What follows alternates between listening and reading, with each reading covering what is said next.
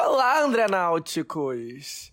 Gente, tá meio tarde pra ficar desejando isso, mas feliz 2022, ano novo, vida nova, ou pelo menos é disso que a gente quer se convencer, porque na prática tudo que segue a mesmíssima merda.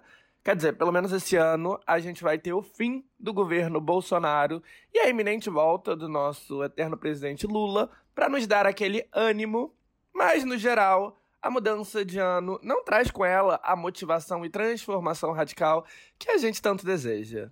A gente quer viver na ilusão e, portanto, um assunto relativamente banido na mídia, em podcast, em conversas em geral, é o ano anterior, porque a gente só quer saber do futuro. As retrospectivas são obrigatoriamente nos meses finais do ano, porque quando o relógio bate meia-noite no dia 31, a gente não quer mais saber do passado. E é aí que eu entro para fazer as coisas do meu jeitinho, todo cagado. Então, a nossa retrospectiva dos maiores de 2021, de quem realmente causou, vai ser hoje. Na verdade, a primeira parte da nossa retrospectiva.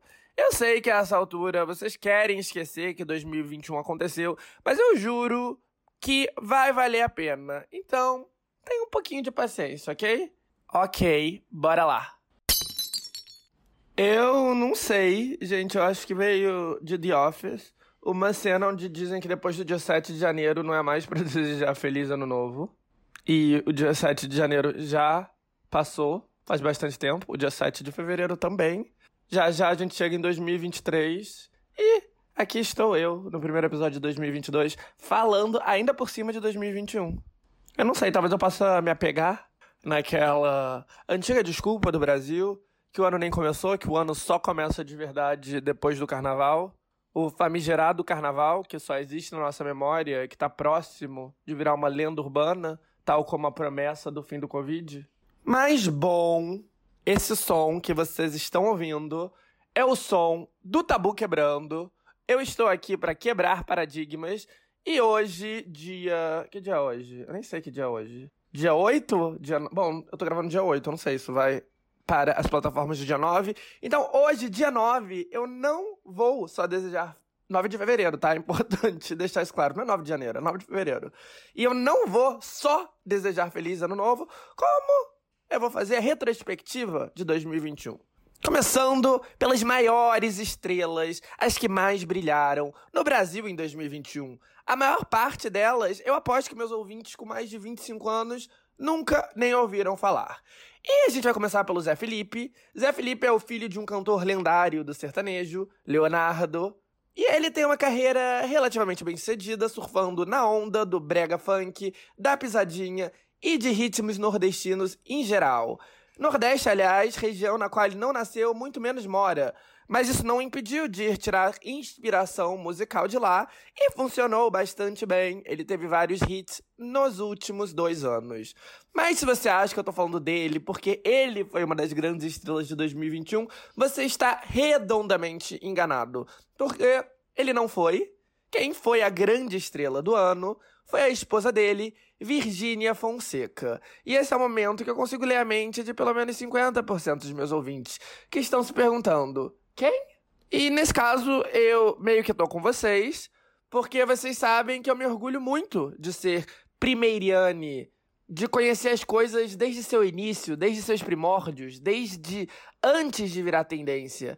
Mas a primeira vez que eu fui ouvir falar da Virgínia foi no começo do ano passado, quando ela já era gigantesca. Eu lembro quando foi, foi quando a minha amiga Rafaela, que é viciada em Instagram, comentou alguma coisa dela que tava viralizando, e eu nem lembro o que diabos era. Eu só lembro que eu fiquei muito confuso em relação ao que diabos ela tava falando. Pois bem, jokes on me, porque posso dizer com convicção que Virginia é a maior influencer do Brasil. E se antes existia uma distinção entre celebridade da internet e celebridade da vida real, isso agora tá meio que se evaporando porque cada vez mais a internet reina geral. E é lá, ou melhor aqui, que se fatura. Virginia é filha de um pai português e uma mãe mineira e nasceu em Danbury, em Connecticut, antes de se mudar de volta para Governador Valadares, em Minas. Quando adolescente, ela se mudou para Portugal. Naquela época, ela já mostrava ter jeito pra coisa e tinha cerca de 10 mil seguidores no Instagram. Um número bem decente para uma garota mineira anônima de classe trabalhadora. Pela insistência de uma amiga e da prima, ela criou um canal no YouTube em 2015, aos 16 anos. E deu certo, em pouco tempo ela já tinha mais de 100 mil seguidores no canal. O vídeo que foi o divisor de águas para ela foi um no qual ela faz coreografias da playlist de funk de Dani Russo, uma funkeira que naquela época era um dos maiores nomes do YouTube. Só que até então era tudo apenas um hobby. A coisa se profissionalizou quando, em 2018, ela voltou para o Brasil e se mudou para Londrina. Na cidade, ela ficou amiga de um dos maiores fenômenos do YouTube, um jovem chamado Pedro Afonso Rezende, que nas redes é conhecido como Rezende Evil. Com vídeos onde ele joga a saga Minecraft, Rezende tinha virado um fenômeno entre as crianças, com dezenas de milhões de seguidores e um império multimilionário.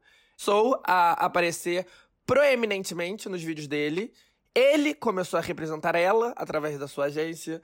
Os vídeos e as redes dela ficaram mais profissionais em pouco tempo, ela era uma influencer de grande porte, além de ter se tornado a namorada dele. O relacionamento entre Virginia e Resendível durou até o começo de 2020. Eles terminaram em abril, mas a princípio seguiram amigos. Ela, inclusive, seguiu morando na mansão dele por mais um tempinho. E ambos apareciam ocasionalmente no canal um do outro. Mas poucos meses depois, aliás, poucos Dias depois, ela já estava de flerte com Zé Felipe. Num piscar de olhos, ela já morava com ele em Goiânia e dois meses mais tarde, ela estava grávida de sua primeira filha. E esse foi o ponto em que ela deixou de ser uma grande influencer para se transformar na maior de todas. O Zé Felipe, como eu já disse, é o filho do Leonardo e ele tinha uma carreira de músico em ascensão bombando no Instagram, no TikTok, tal como o irmão mais novo dele, João Guilherme, que foi revelado em novelas infantis no SBT. Era amigo próximo, ou talvez ex-namorado, sei lá, das It Girls Mirim, Larissa Manuela e Maísa, e depois namorou com outra das maiores influências de todas, Jade Picon, que eu também não tinha a menor ideia de onde surgiu, até ela aparecer no BBB. Mas bom, o fato é que Zé Felipe atraía bastante atenção nas redes. E Virgínia também. Mais que ele até.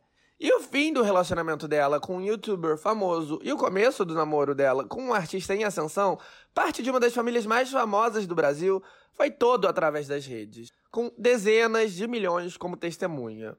Porque ainda tem isso, a Virgínia publica um vídeo novo no YouTube todo dia. Isso mesmo, todo santo dia. Além disso, ela faz muitas stories. E além disso, ela também mama muito no TikTok, como a gente já estabeleceu antes, é o app mais influente de todos. E ela realmente é um fenômeno da comunicação. Com o seu jeito mineiro, ela se conecta com o público e, apesar da sua vida extremamente glamurosa, ela causa enorme identificação e aquela sensação tão vital para o influencer bem-sucedido de que ela é mais do que uma figura distante ali das redes. Ela é uma garota que poderia ser sua amiga. E o que não falta é conteúdo sobre a vida dela. E lembrem-se que tudo, término, novo começo de relacionamento, mudança, gravidez, tudo isso foi num período onde estava todo mundo confinado, com muito tempo em casa, sem fazer nada, em busca de entretenimento e distração.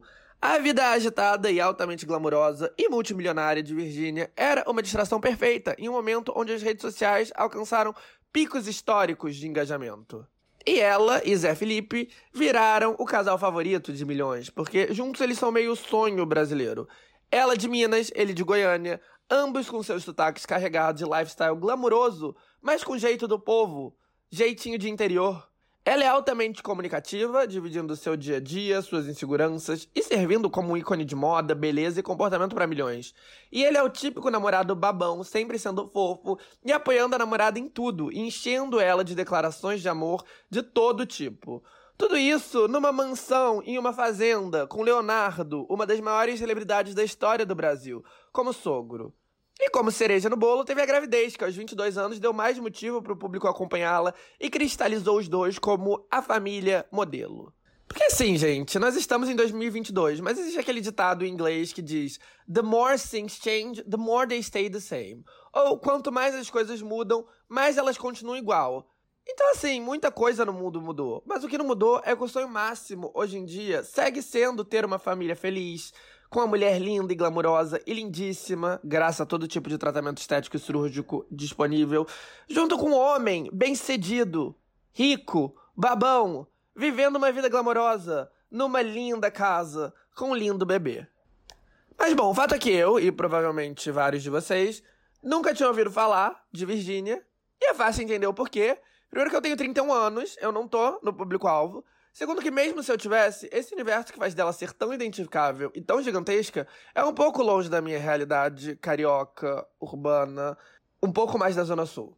Mas a minha realidade e minhas referências culturais, que são distantes para grande parte do Brasil, que vê numa garota do interior de Minas e num garoto de Goiânia, sertanejo, como algo e que é fácil se projetar em.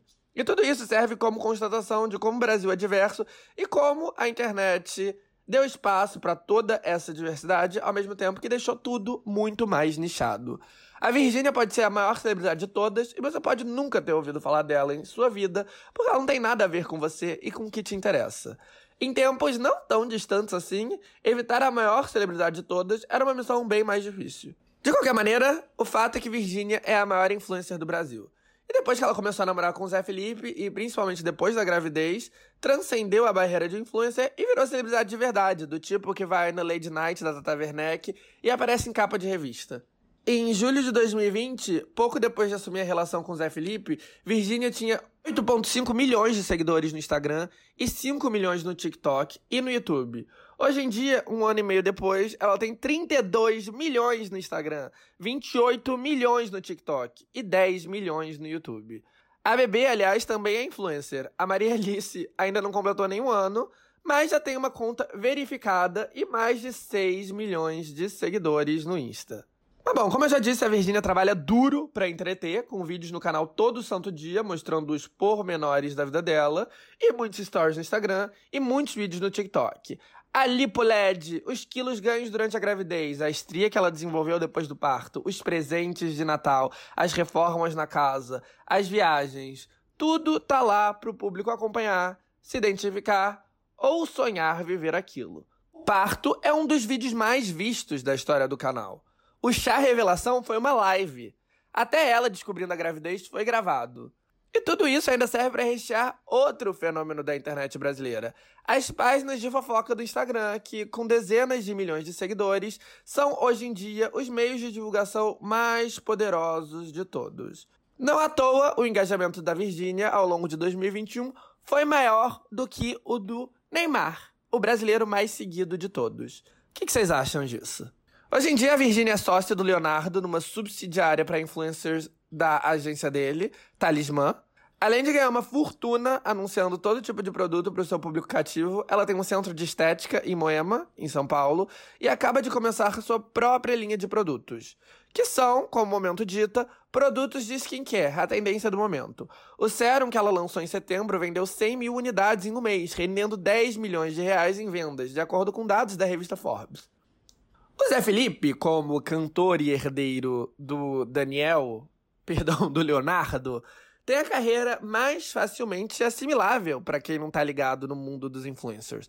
É mais fácil entender de onde ele surgiu, da família do Leonardo, e o porquê ele faz sucesso, porque ele é cantor. Mas o fato é que é ela que realmente causa engajamento pro casal. Cada um tem sua especialidade. Eles até gravaram uma música em conjunto que não deu muito certo.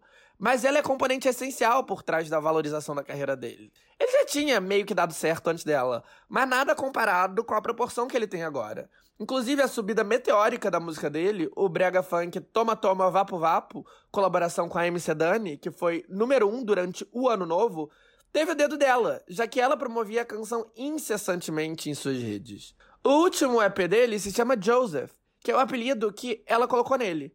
As publicações dele com mais engajamento são fotos com ela ou com a filha.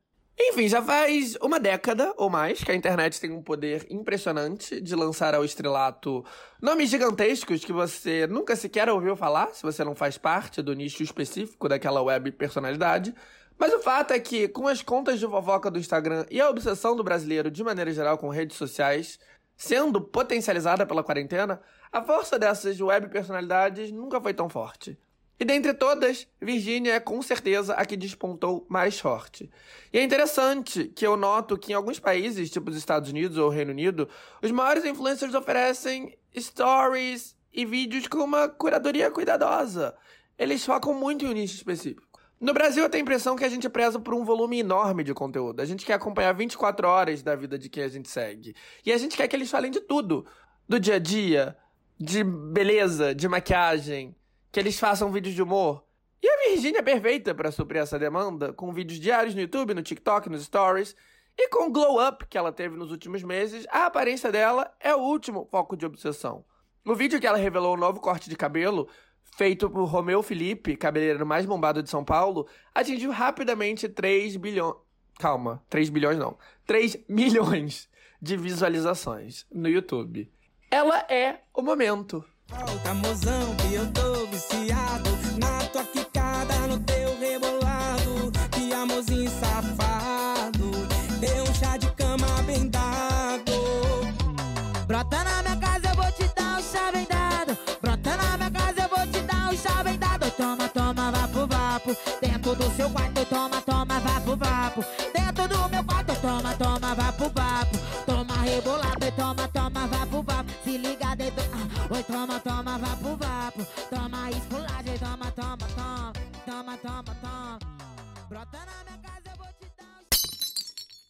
Em 2021, a Virgínia Fonseca dominou geral. Ela estava em toda parte.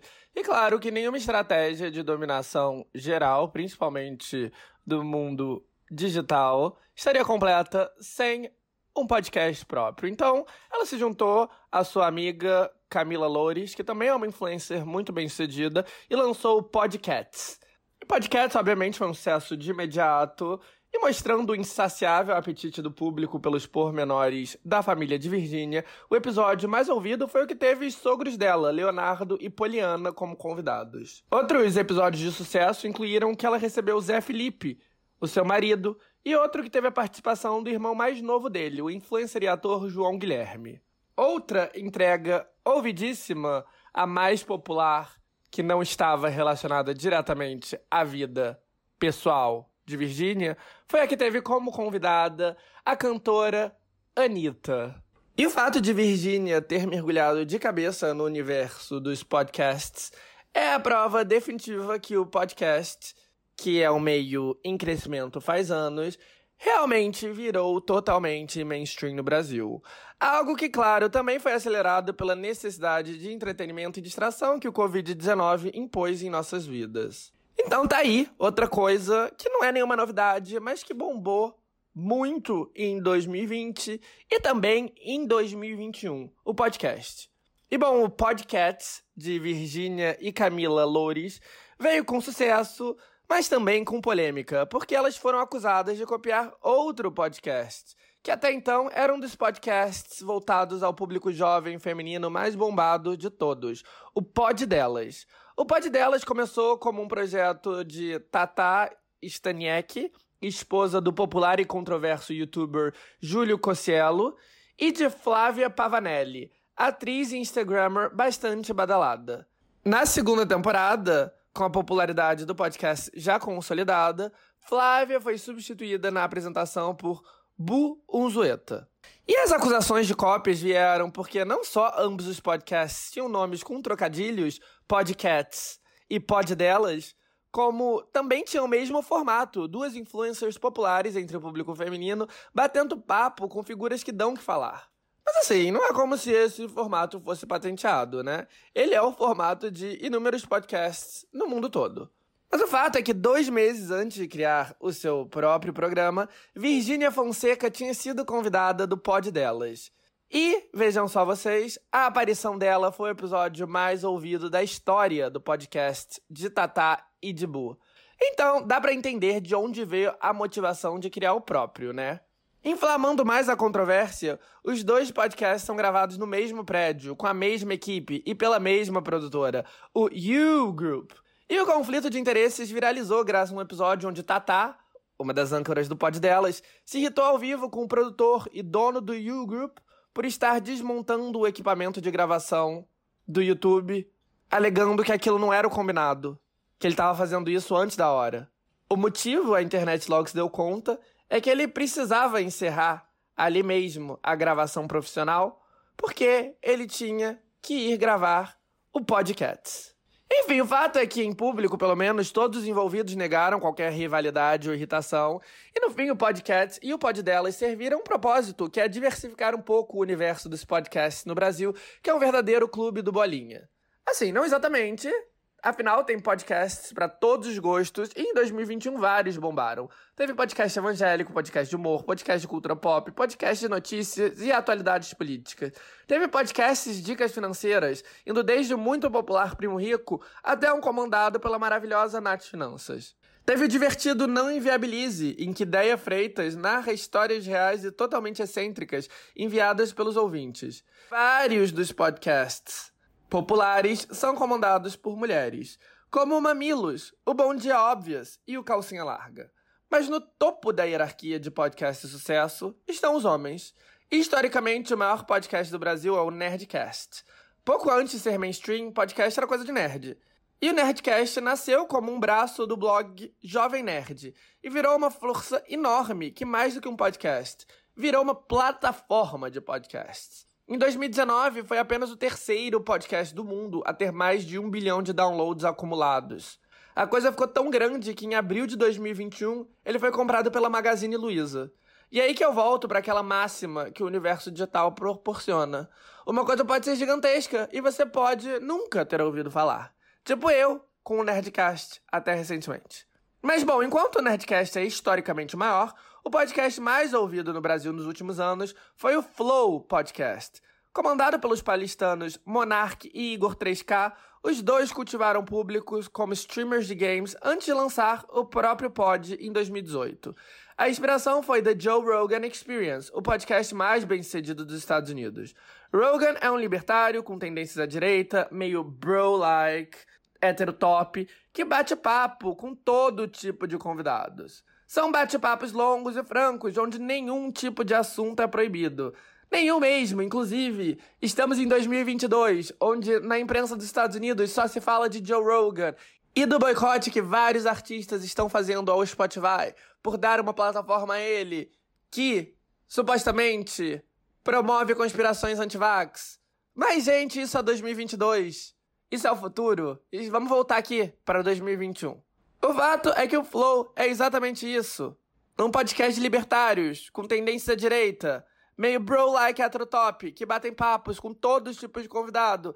Bate-papos longos e francos, onde nenhum tipo de assunto é proibido, o que significa que volta e meia eles se envolvem em grandes polêmicas. Mas o fato é que a gama de convidados deles é enorme, é infinita. Eles recebem todo mundo, desde o Eduardo Bolsonaro até o Boulos, da Gabriela Prioli até o Danilo Gentili. E o Flow também virou uma plataforma de podcasts. E o Flow Studios produziu vários outros pods que também ganharam popularidade. E o ano de 2021 foi o ano que os aprendizes superaram os mestres, porque o Flow foi superado como mais ouvido do Brasil por um pod que surgiu da sua costela e depois se independizou, o Podpah. Enquanto o Flow tem dois apresentadores bem paulistanos heterotops de direita, o Podpah é comandado por dois paulistanos da periferia, o Mítico e o Igão. E esse foi exatamente o diferencial que fez com que o Podpah começasse a se destacar. Porque o conceito dos dois é, a princípio, exatamente o mesmo. Bate-papos francos e longos, com convidados de todos os tipos que dão o que falar. Só que o diferencial do Podpah é que ele começou também a focar na cultura periférica paulista, recebendo como convidados vários dos MCs mais populares do estado. O ponto de inflexão do Podpah foi ter feito uma das últimas entrevistas do MC Kevin, que morreu em maio ao pular de uma varanda de um hotel na Barra da Tijuca. A entrevista foi um fenômeno viral, tanto antes da morte dele, quanto ainda mais depois.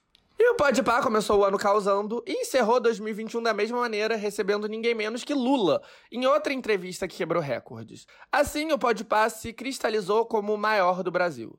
E o fato do Lula estar tá indo a podcast é uma prova da massificação e da influência do meio. Mas a força desses maiores podcasts de entrevista é que eles se retroalimentam de figuras que justamente dão o que falar nas redes sociais.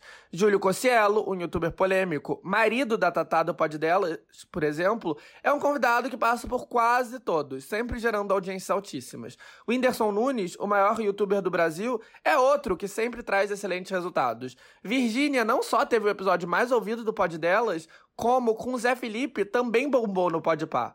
Os apresentadores do Podpah, Igão e Mítico, tiveram ótimo engajamento como convidados do Pod Delas. Outros convidados de sucesso do Pod Delas são aqueles que bombam nos Instagrams de fofocas ou como influencers. Luísa Sonza, Manu Gavassi, Sabrina Sato, Boca Rosa, GK. No podcast, episódios com engajamentos altos também tiveram nomes que causam comoção nas redes sociais, como Carlinhos Maia, Whindersson e MC Mirella. Agora, quem tá muito ciente da força dos podcasts é o Spotify, que tá vendo no meio uma maneira de se destacar na concorrência. Antes da febre do podcast ser tão grande, a Apple Music optou por desembolsar dinheiro em grandes artistas, dando a eles programas exclusivos para serem exibidos na plataforma. Na Apple Music, nomes como Elton John, Drake, Nicki Minaj, Frank Ocean e vários outros têm programas próprios. Só que o formato desses programas é mais musical, inspirado no que a Radio One da britânica BBC faz. E foi aí que o Spotify, que tá sempre uma disputa acirrada com a Apple Music lá nos Estados Unidos, que é o maior mercado de todos, foi bem perspicaz e notou que o que realmente fideliza o público são os podcasts de assuntos diversos, não programas com pegada musical. Então a companhia gastou uma bolada para ter com exclusividade os maiores podcasts dos Estados Unidos. Como eu já disse, o maior podcast do país é o The Joe Rogan Experience, apresentado pelo Joe Rogan. E em 2020, a Spotify fez um acordo estimado em 100 milhões de dólares para que a plataforma seja a casa exclusiva dele.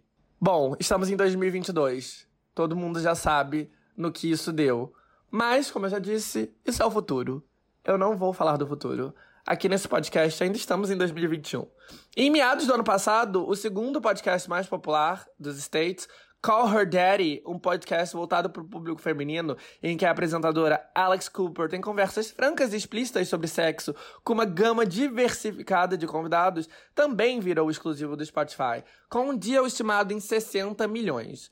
No Brasil, o Spotify também captou alguns podcasts populares para seu serviço, como um milkshake chamado Wanda, um podcast sobre cultura pop associado ao popular portal Papel Pop e ao seu criador, Felipe Cruz. Mas no nosso país, a grande sacada do Spotify foi desenvolver conteúdo exclusivo para a plataforma. E no mercado local, né, o nosso, onde o Spotify reina praticamente solo, isso é fácil, e daí surgiu uma gama de bem-sucedidos podcasts dos mais variados assuntos, tal como Calcinha Larga, que fala sobre temas do universo feminino e maternidade, ou de atualidade, Café da Manhã, produzido em associação com a Folha. Mas a aposta mais grandiosa do Spotify no Brasil foi o Mano a Mano, um podcast onde um dos maiores nomes da música brasileira, o líder dos Racionais MC, Mano Brown, recebe uma gama de convidados como Carol Conká, Drazo Varela, Fernando Holiday e, claro, o campeão de audiência de podcasts, Lula, que fez sua estreia no formato no Mano a Mano. A aposta deu resultado porque o Mano a Mano foi o podcast mais ouvido do Brasil na plataforma em 2021. Hoje em dia a gente faz tudo pela internet, a gente faz compra, a gente socializa, a gente se informa, é óbvio, a gente fofoca, a gente fofoca muito.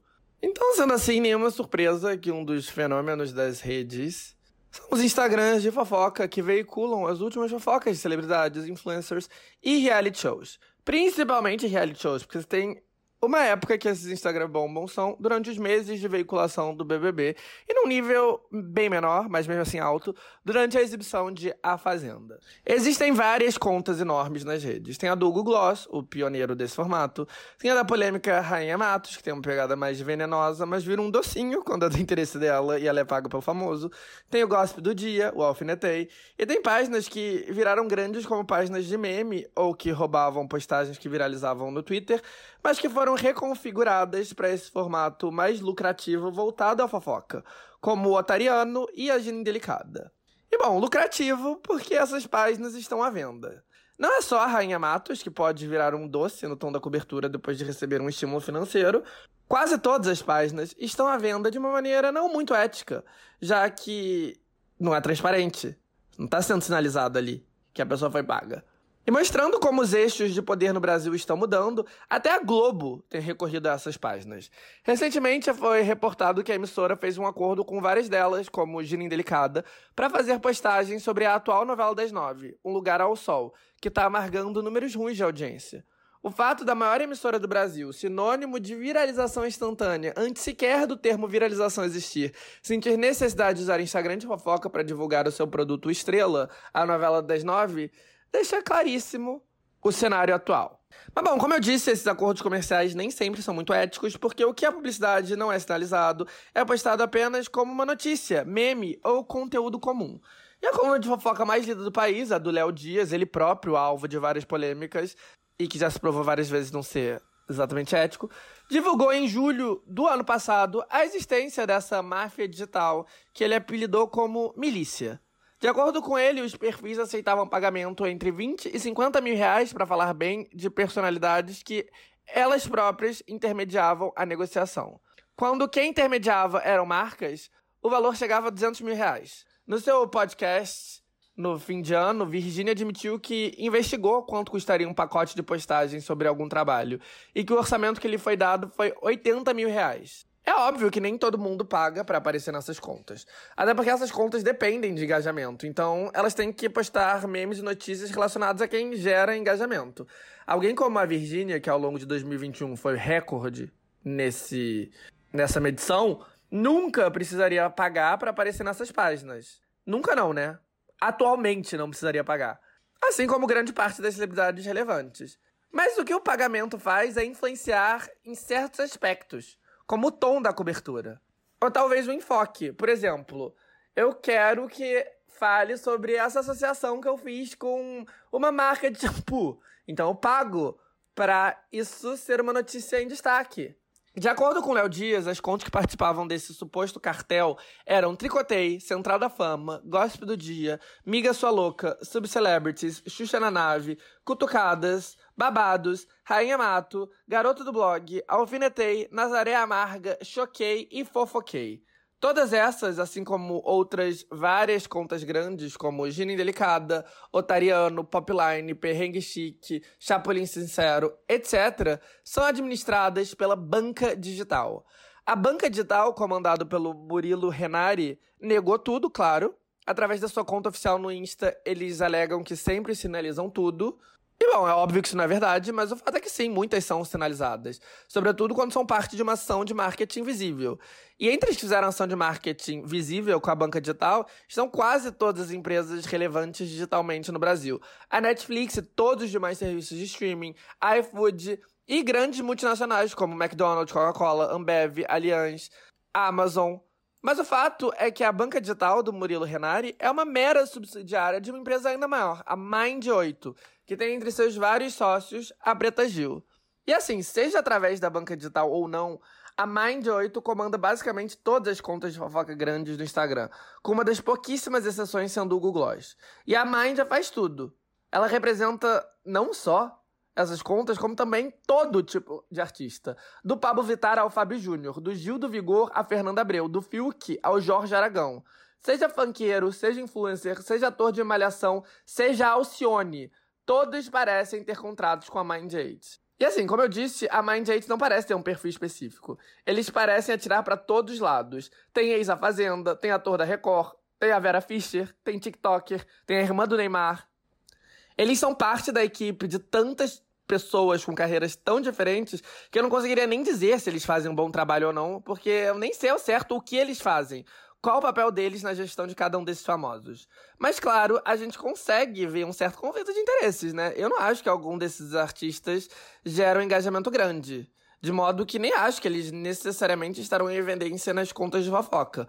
Mas, no mínimo, a associação deles com as agências os blinda de certos assuntos, de certas críticas. Mas bom, independentemente de qualquer coisa, o fato é que a Mind 8 foi a agência onipresente de 2021 principalmente no Instagram. Assim, é perceptível que o que não falta no Instagram são contas de fofoca. Então, assim, precisa de muitas personalidades para abastecer todas essas contas. E eu acho que essa é a deixa pra gente voltar pro tópico maiores celebridades de 2021.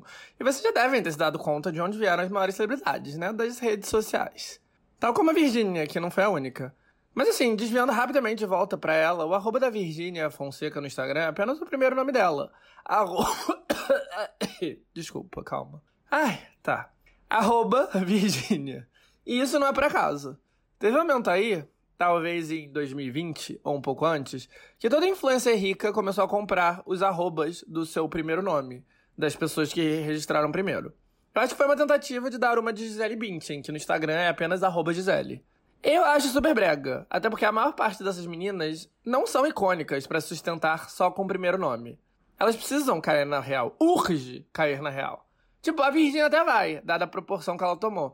Mas Luísa Corse, meu amor, eu sei que você é riquíssima, mas você tá longe, muito longe de conseguir sustentar apenas com arroba Luísa, sabe? As únicas pessoas que pensam em você, Luísa Corse, quando eles pensam no nome Luísa, são tipo seu pai, sua mãe. Ninguém nem sabe quem você é fora do seu nicho de blogueiras ricas. Então, assim, é só brega que você acha que ser arroba Luísa é algo digno para você, sabe? É uma falta de noção. Isso é só um exemplo, tem outros. Mas o fato é que na maior parte dos casos, esses arrobas só com o primeiro nome me parecem muito brega. Uma ostentação meio sem propósito, é pra mostrar. Eu sou rica, eu pude comprar o arroba do meu primeiro nome. E agora eu sou a Luísa do Instagram. Mas, meu amor, pra quê? Qual o objetivo disso? Você continua sem ser a Luísa, você é a Luísa Corse. Sabe? A Virgínia até é a Virgínia. Agora, a maior parte das outras não são. Elas continuam conhecidas como nome e sobrenome. Mas essa outra grande estrela de 2021 pode ser uma exceção. Porque ela não só tem um nome único o suficiente para sustentar sem nenhum sobrenome, como ela tem a personalidade icônica que ser conhecida apenas pelo primeiro nome demanda. E sim, senhoras e senhores, eu tô falando dela, Deolane. Mas apesar de ser uma das poucas que pode se garantir apenas com seu primeiro nome, ela faz questão de dar não só o nome e o sobrenome, como também o título. Porque ela não é apenas Deolane, ela é Doutora Deolane Bezerra. E sim, meu povo, eu sou sim, eu sou Deolaner de carteirinha. A doutora, conhecida assim por ser formada em advocacia e praticar a profissão faz 10 anos, ficou famosa nas redes por namorar um MC muito bombado de São Paulo, o MC Kevin. Aliás, gente, um parênteses aqui, tá? O MC Kevin, que morreu, não é o Kevinho. Eu tenho uns amigos que descobriram outro dia que são duas pessoas diferentes. Então, assim, o Kevinho segue vivo, tá? Ele só não tem hit, mas ele tá vivo. Mas bom, enfim, o Kevin, Kevin, não Kevinho, frequentemente falava da Deolane nas redes, mostrava a vida de ostentação que os dois viviam, com viagens pro México, para Dubai, e ele dedicou a ela uma trilogia de canções, incluindo o seu maior hit de todos, Doutora 3. E assim, naturalmente, ela ficou ainda mais conhecida depois da trágica morte dele ao cair da varanda de um hotel na Barra, e a fofoca que ele caiu ao tentar pular de uma varanda para outra, para que ela não descobrisse uma traição. Obviamente, o interesse pelo ocorrido fez o número de seguidores dela, que já era alto, estourar. Algo que se acentuou à medida que o público era exposto ao jeito autêntico e cativante dela. Em pouquíssimo tempo, Deolane era uma superstar por mérito próprio. Até a morte do Kevin, a Deolane, apesar de querida, fazia questão de não ofuscar o namorado. Afinal, ela era uma advogada, a celebridade era ele. Mas depois do falecimento dele, ela resolveu abraçar o interesse público nela é compreensível esse interesse, né? Porque ela realmente é interessante. Ela nasceu em Pernambuco, ela foi criada na periferia de São Paulo por uma mãe mega batalhadora e solteira. E ela trabalha desde os 12 anos. Ela, apesar dessa trajetória de vida humilde, é, ela se formou em advocacia, ela tirou a OAB e ela virou uma muito bem-sucedida e rica advogada criminalista, sem nunca negar as suas origens. Em julho, quando a Deolane participou do podcast mais ouvido do Brasil, o Podpah, ela já era uma sensação. Mas a entrevista, que foi uma das mais ouvidas de todas do podcast, só ajudou a alimentar ainda mais o mito em torno dela. Lá, enquanto ela fumava um cigarro e bebia um uísque, ela falou da sua bem-sucedida carreira de advogada criminalista, ela falou da sua formação acadêmica, ela deixou claro que ela que sustentava o seu ex-famoso e não vice-versa, e ela falou sobre o seu amor pelo ex-presidente Lula. Num período, né, que o Brasil tá mais que saturado de Bolsonaro e tá saudoso por tempos melhores. Então, tudo isso fez o público meio vacinado com essa figura, né, de ascensão social. que passou por tanta coisa interessante na vida dela. E em setembro, a Deolane tinha um dos maiores engajamentos de todo o Brasil, mesmo com menos de 10 milhões de seguidores. Daí, em novembro, a Deolane resolveu comemorar seus 34 anos com uma festa de arromba, que custou, de acordo com os Instagrams de fofoca, mais de 5 milhões de reais.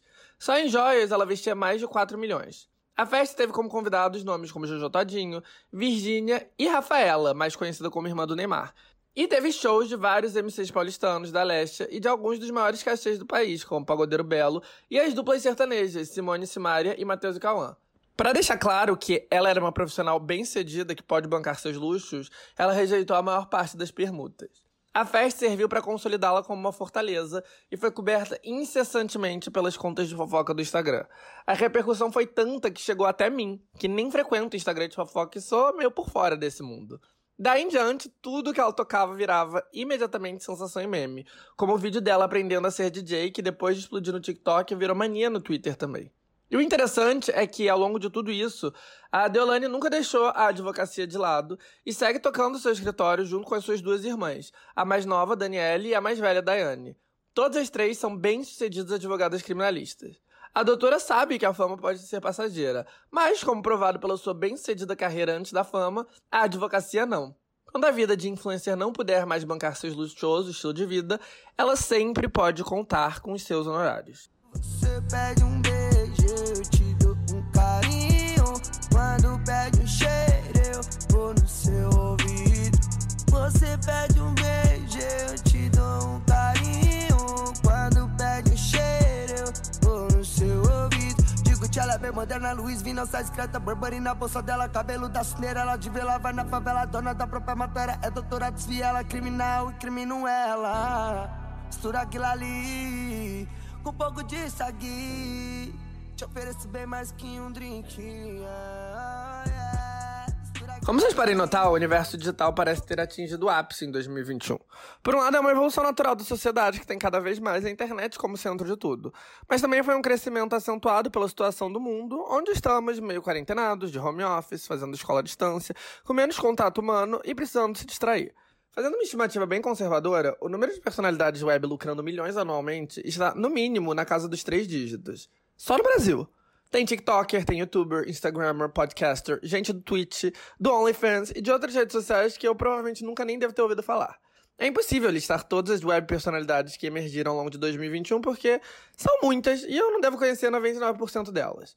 Das revelações de 2021, o único que eu conheço é o carioca Casemiro, que explodiu esse ano com seus vídeos live streams comentando de tudo, de futebol a imóveis de luxo, através do Twitch e do YouTube. O interessante do Casemiro é que muitas dessas personalidades web são super voltadas para a geração Z, mas o jeito de Casemiro e o senso de humor dele tem, na real, muito mais repercussão entre a minha geração, os millennials. Então eu considero ele um caso interessante. Mas, no universo de influencers, acho que só tem mais uma personalidade que bombou tanto em 2021 quanto a Virgínia e a Deolane, a ponto de transcender a bolha do Instagram. E ela é uma veterana das redes. Eu tô falando da Jéssica com G, Caiane, mais conhecida como GK. De criada no interior da Paraíba, GK é um dos nomes mais bem-sucedidos da web já faz uns 5 anos, com seus vídeos humorísticos. Por um tempo, ela foi meio conhecida como a versão feminina do Whindersson Nunes, humorista do Piauí que é, de fato, a maior celebridade que surgiu da internet brasileira. Isso fez dela uma multimilionária com dezenas de milhões de seguidores no Instagram e no TikTok e até um contrato com a Netflix, onde ela estrela filmes e em breve estará como protagonista em uma série. Mas, como quase toda web personalidade, não importa o quão gigantesca a pessoa seja nas redes e quantos milhões de reais ela move, a notoriedade dela sempre estará limitada à parcela do público que consome o conteúdo dela. Mas bom, o fato é que, mesmo já sendo multimilionária, GK só começou a furar a bolha ano passado. Primeiro por um motivo meio merda. Todo eliminado do BBB, imediatamente depois da sua eliminação, se juntava a ela pra fazer dancinhas pra ela publicar no seu badalado TikTok. Só que assim, naquela altura, quase ninguém tava vacinado e a medida sanitária responsável era prosseguir com a quarentena. Então pegou super mal. Daí, em dezembro, já com todo mundo devidamente imunizado na medida do possível, retomou o evento Farofa da GK, a mega festa de aniversário que ela costuma fazer todos os anos e que em 2020 ela tinha sido obrigada a suspender.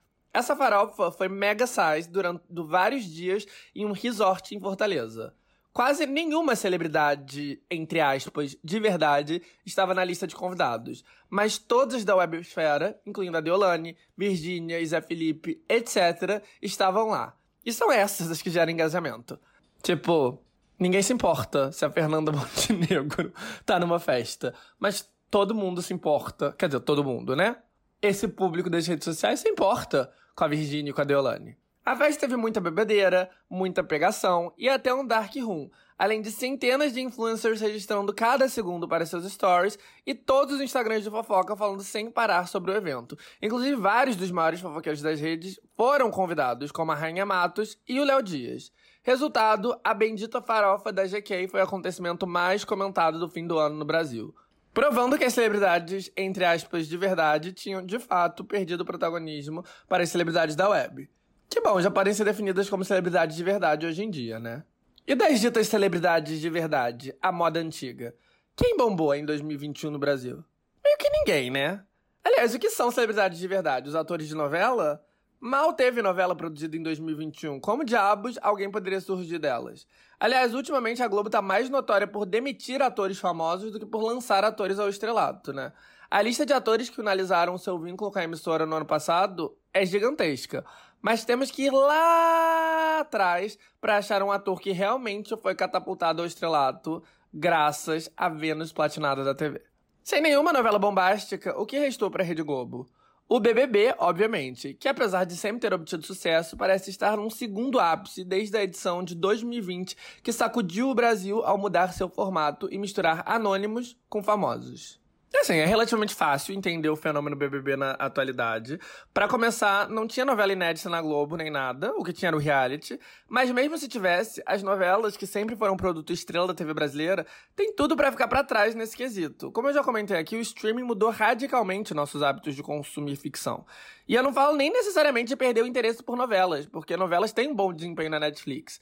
Mas estamos aos poucos perdendo o hábito de sentar na frente da TV numa hora específica, enfrentando vários comerciais para acompanhar tramas fictícias. Já o reality show segue como uma opção televisiva plenamente viável. E que tem tudo a ver com o universo que vivemos, que é informado por contas de fofoca do Instagram e clama por personalidades identificáveis, autênticas e divertidas. O BBB não só revela essas personalidades, abastece o Instagram de fofoca, como com esse mix de famosos e anônimos, coloca na casa personalidades já conhecidas e com engajamento alto no mundo digital. O Big Brother é uma obsessão brasileira que precede as redes sociais, mas diferente de muitas outras formas de entretenimento, é uma obsessão que foi fortalecida e não enfraquecida por essas plataformas. Então, bom, não há espaço para nenhuma dúvida, o BBB 21 foi o programa mais popular do Brasil, e foi ocupado por vários surtos coletivos, tipo transformar o Lucas Penteado por alguns dias na pessoa mais amada do Brasil. Ou a Mamacita, a rapper Carol Conká, na mulher mais odiada de todas, sendo eliminada com 99% dos votos. E assim, depois da saída da vilã, quem carregou o programa nas costas foi apenas dois participantes. O pernambucano Gil do Vigor, com seus bordões e bom humor, e a grande vencedora, a paraibana Juliette, que saiu do programa com a mulher mais amada do Brasil, mais de 20 milhões de seguidores, recorde histórico de engajamento no Instagram e com ofertas multimilionárias para ser garota propaganda de todas as maiores marcas do Brasil. Bom, quem ganha com tudo isso é a Globo. A cota de patrocínio principal do BBB, que é pago pelas americanas, pela Avon e pela PicPay, custa bagatela de 99 milhões de reais. Mas ninguém discute que a maior estrela do ano que passou foi a Juliette. Não à toa, um dos memes que viralizou no fim de ano nas redes sociais foi 2021 só foi bom mesmo pra Juliette. Mas não, não foi só pra Juliette. Foi bom também pro Gil do Vigor. E para vários outros ex-BBBs, como Rodolfo. O sertanejo, ex-marido da Rafa Kalimann, influencer que ficou em segundo lugar na edição 20, foi um participante popular, mas que também causou polêmica por declarações com cunho homofóbico e racista. Mas o fato é que a participação foi super benéfica para a carreira dele. Batom de Cereja, a música com a sua dupla Israel, foi a maior de 2021, de longe, e ficou em primeiro lugar nas paradas anuais das duas principais plataformas, YouTube e Spotify. Ir de fazer parte de uma dupla sertaneja com apelo limitado aos fãs do gênero para a maior dupla do Brasil é um baita de um impulso. Mas é tudo meio fugaz. Depois de um primeiro semestre emplacando hits, a dupla teve mais dificuldade para entrar nas paradas nos últimos seis meses. Apesar do single atual deles, Dar Uma Namorada, estar indo bem, ajudado pela força habitual do sertanejo. Então, a questão para Juliette e os demais é se o sucesso vai se sustentar. Quase um ano depois do começo do BBB, a Juliette ainda conserva mais de um milhão de likes na maior parte de suas postagens no Insta. Por outro lado, a tentativa dela de ter uma carreira tradicional como cantora parece não ter ido a lugar nenhum. O EP dela teve recorde de streams nas primeiras 24 horas, mas rapidamente sumiu do mapa, virando apenas motivo de meme. No fim do ano, ela lançou uma colaboração com Rodolfo. O que no começo do ano seria um número 1 automático, nem sequer entrou no top 50.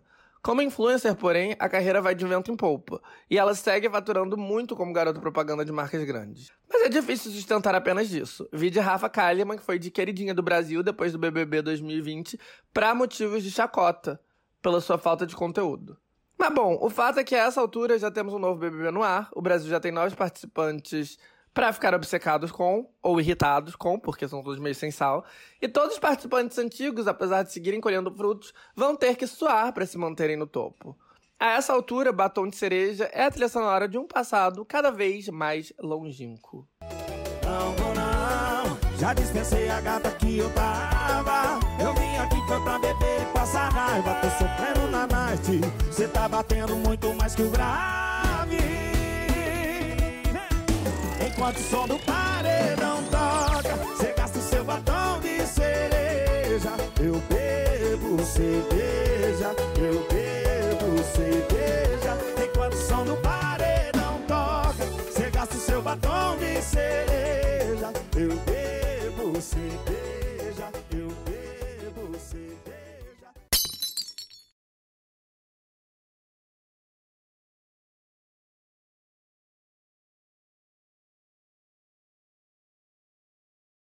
Bom, o maior hit do ano passado foi Batom de Cereja, do Israel e Rodolfo. Mas algo muito marcante aconteceu. Pela primeira vez em muito tempo, o sertanejo não foi o gênero número um do país. E ele foi substituído no topo pelos ritmos vindos do Nordeste, como pisadinha, forró e brega funk. No Spotify, em 2021, o artista mais popular foi a dupla baiana Barões da Pisadinha. Tudo bem que depois deles veio um monte de sertanejo, Gustavo Lima, Marília Mendonça, Henrique Juliano e Jorge Mateus. Até porque, investimento e clamor popular, o sertanejo segue imbatível. Até porque os artistas do gênero têm um catálogo extenso de hits acumulados ao longo do ano. Mas o álbum mais ouvido de 2021 foi Eu Tenho a Senha, do cantor pernambucano de 21 anos, João Gomes, que literalmente da noite pro dia, mesmo sem ser parte de uma grande gravadora, foi de um desconhecido para o maior artista do Brasil, impulsionado pela viralização dos seus piseiros no TikTok e nas demais redes. No YouTube, que é de fato a plataforma de ouvir música mais popular, seis das dez maiores músicas do ano foram no estilo nordestino, incluindo o primeiro lugar, Batom de Cereja. Porque apesar da música ser de uma dupla sertaneja, ela é claramente influenciada pela sonoridade do piseiro. Quase todas as demais são de artistas provenientes da região. Esquema Preferido, dos Barões, aparece em segundo. Baby Me Atende, do cearense Matheus Fernandes, em terceiro. Tapão na Raba, do Potiguar Rai sai a rodada em quarto e volta comigo bebê do pernambucano Zé Vaqueiro em sétimo. Em nono, o piseiro se joga no passinho, que apesar da sonoridade nordestina, veio dos mineiros Brisa Star e Thiago Jonathan. E assim, o que dizer, né? A ascensão do piseiro e de ritmos nordestinos foi bastante coberta no episódio 10, intitulado O Sertanejo Acabou, os héteros sumiram, mas eu já posso adiantar que não, o sertanejo não acabou, mesmo com 2021 tendo acabado com a perda trágica da maior e mais brilhante estrela do gênero, Marília Mendonça. Mas com a volta gradual dos shows ao vivo em 2022 e o investimento massivo que o estilo sempre recebe, o sertanejo continuará fortíssimo. O outro estilo que entra ano, sai ano e sempre segue no topo é claro, o funk. E é esse estilo que já dá uma prévia do que vem aí em 2022. O contínuo crescimento do rap brasileiro. O flow do rap está presente não só nas músicas da maior estrela do estilo, o carioca Pose do Rodo, como também no funk mais ouvido do ano passado, Bipolar, uma colaboração entre três MCs paulistas, Davi, Pedrinho e Dom Juan. O rap é o estilo mais popular nos Estados Unidos e em quase todos os países europeus. Na América Latina, o reggaeton com influência trap também é o gênero que mais cresce. No Brasil, o rap deu origem a um dos maiores nomes da música nacional, os Racionais. Mas desde então tem ficado como estilo secundário. Isso está mudando a passos largos. Enquanto na década de 90 o rap brasileiro tinha sede em São Paulo, hoje em dia é o Rio o estado que mais impulsiona o rap. E é da cidade vários dos nomes mais populares do estilo. Além do Poço do Rodo, nomes fortes cariocas incluem Felipe Rett, Lennon, Orochi, De La Cruz, Xamã, Papatinho, dentre outros. Também é da cidade o coletivo Pineapple Storm TV, que ficou conhecido ao juntar vários dos principais MCs para as chamadas poesias acústicas, músicas que chegam a 10 minutos de duração e que são fenômenos virais. Não à toa, o Rio vai sediar o maior festival do estilo na história do país, o Rap, RAP Festival, que foi inicialmente anunciado para o Rio Centro, mas devido à procura massiva de ingressos, acontecerá durante dois dias no Parque dos Atletas, para um total de 80 mil pessoas. Mas enquanto o Rio é o maior impulsionador do estilo, ele não tem o um monopólio sobre as estrelas do gênero, que incluem o Baco Exu do Blues, de Salvador, e o Jonga, de Belo Horizonte.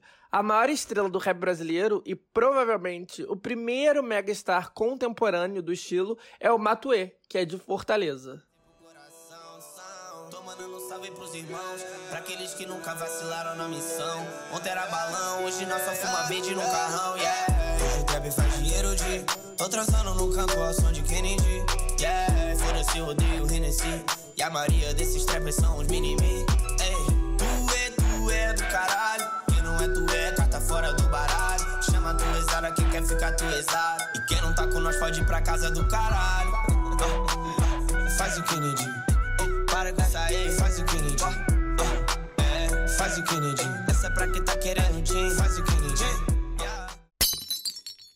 Não sei se vocês notaram as pistas, mas 2021 foi o ano do Nordeste. A maior estrela do showbiz nacional foi a paraibana Juliette.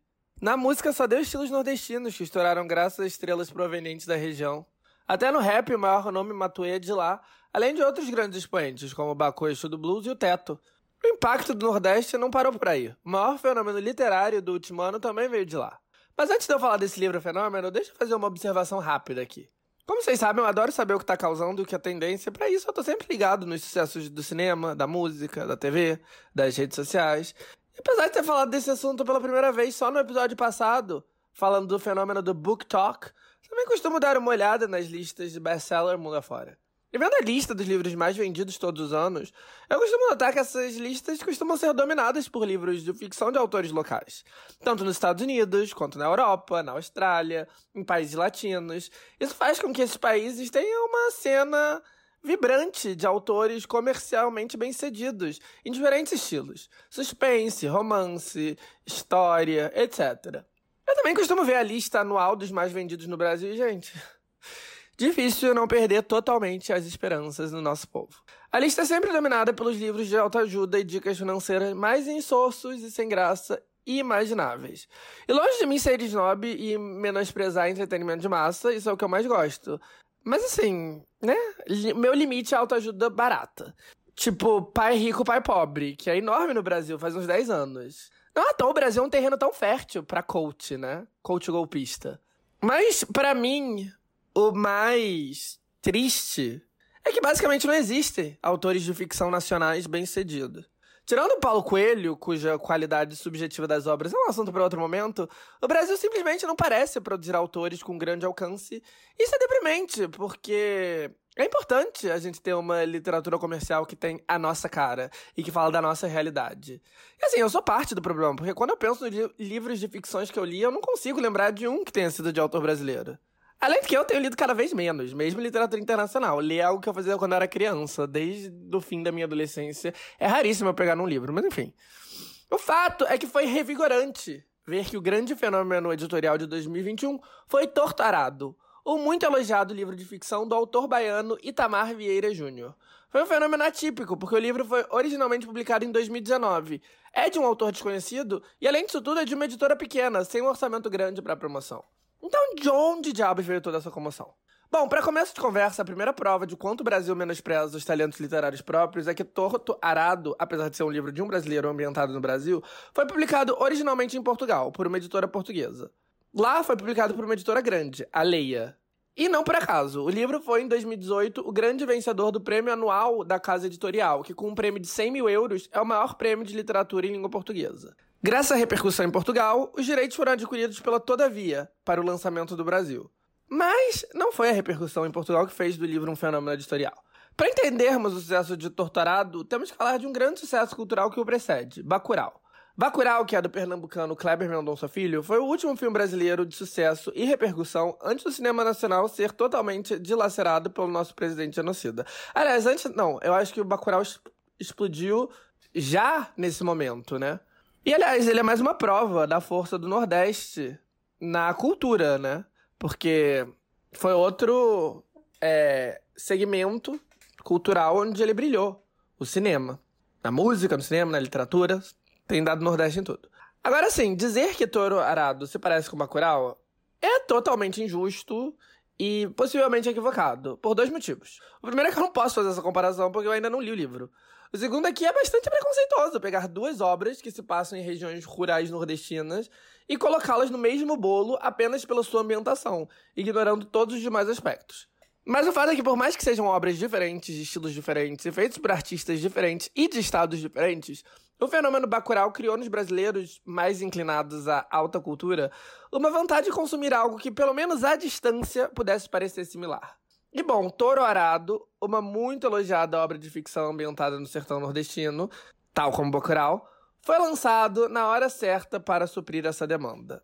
Obviamente, esse foi só o começo. O fato é que o livro agradou muito. Quem esperava mais Bacurau descobriu um universo literário riquíssimo, que apesar da ambientação mais ou menos similar, tem uma pegada própria que encantou milhares. E o Boca a Boca, impulsionado pelas vitórias em outros prêmios literários, como o Jabuti, o transformou em um fenômeno de vendas. Em março, o livro tinha ultrapassado 100 mil exemplares vendidos no Brasil, entre físicos e digitais. Um resultado quase inimaginável para uma ficção nacional. Só em 2021, Torto Arado vendeu 75 mil cópias. Isso faz dele o livro mais vendido do ano passado na Amazon Brasil. Amazon Brasil. Por que eu falei Brasil em inglês? Mas enfim, dentre os mais vendidos de 2021, no ranking geral, né, não só da Amazon, Torturado foi o maior livro de ficção e o quarto mais vendido no total. O primeiro lugar, claro, foi ocupado por autoajuda, dicas financeiras, essa coisa que o brasileiro gosta tanto. Pelo segundo ano consecutivo, o livro mais vendido foi Mais Esperto que o Diabo, O Mistério Revelado da Liberdade e do Sucesso. Escrito em 1938 pelo estadunidense Napoleon Hill, o livro chegou ao Brasil em 2014 e explodiu depois de ser recomendado efusivamente pelo youtuber e coach financeiro mais bem-sucedido do país, Thiago Negro, a.k.a. o Primo Rico. Enfim, que preguiça enorme de tudo isso. Primo rico, coach financeiro, autoajuda, livros de negócios que prometem te deixar livre. E o livro mais vendido do Brasil ter sido escrito por um estadunidense na década de 30. Enfim, triste. Em 2020, essa bosta aí vendeu mais de 200 mil cópias e em 2021 ele novamente foi o mais vendido com 119 mil exemplares. O próprio primo rico, Thiago Negro, aliás, também aparece em sexto dentre os maiores de 2021, com de mil ao milhão. O obrigatório pai rico, pai pobre segue um fenômeno imparável no país, sendo o nono mais vendido. Como eu já disse, o fenômeno torturado aparece em quarto, atrás de muita autoajuda e dicas de finança. Além de Mais Esperto que o Diabo, completam o top 3 O Poder da Autoresponsabilidade, de Paulo Vieira, e Mindset Milionário, de José Roberto Marques. Completando o top 5, o livro de contos Mulheres que Correm com Lobos, da psicanalista estadunidense Clarissa Pinkola Estes. Esse também não é um livro novo, tendo sido lançado nos Estados Unidos em 1992 e no Brasil pela primeira vez em 94. Ele sempre foi popular, mas ganhou toda uma nova vida por aqui depois de ser relançado em capa dura pela Roku em 2019.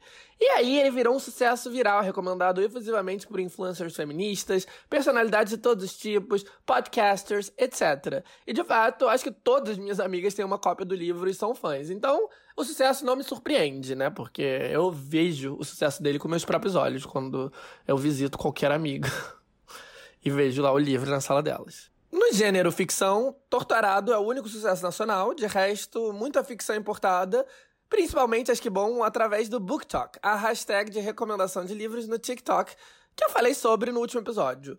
Com 57 mil cópias, Vermelho, Branco e Sangue Azul, comédia romântica gay que viralizou no aplicativo, foi o segundo livro do gênero mais vendido. Outros livros do BookTok superaram os 40 mil cópias no Brasil incluem Mentiroso, de E. Lockhart, e Os Sete Maridos, de Evelyn Hugo, da Taylor Jenkins Wright. Enfim, o que bombou no Brasil em resumo? Celebridades como Deolane e Virginia Fonseca, que souberam usar as redes sociais a seu favor e cativaram, inspiraram e barra ou causaram identificação com suas personalidades chamativas. O BBB 21. Os habituais sertanejo e funk sendo deslocados do topo por pisadinha e outros ritmos provenientes do Nordeste, de nomes como Barões da Pisadinha, Zé Vaqueiro, MC Dani e João Gomes. E Nordeste, né? Essa região foi a grande estrela do último ano. É de lá que vieram vários dos maiores nomes das redes no Brasil, como a funkeira Tainá Costa, do Rio Grande do Norte, os humoristas GK, da Paraíba, Carlinhos Maia, do Alagoas, e Álvaro do Maceió, e obviamente o maior de todos, o Whindersson do Piauí. A própria Deolane, apesar de ser paulistana, nasceu em Pernambuco, teve a maior estrela de 2021, Juliette, da Paraíba, assim como a outra grande estrela revelada no BBB, o pernambucano Gil do Vigor. O fenômeno literário é escrito por um baiano e ambientado no sertão baiano. O último filme brasileiro que realmente teve alcance foi Bacurau. E óbvio, nosso próximo presidente também vai ser, mais uma vez, do Nordeste. Porque 2022 é ano eleitoral, né, amores?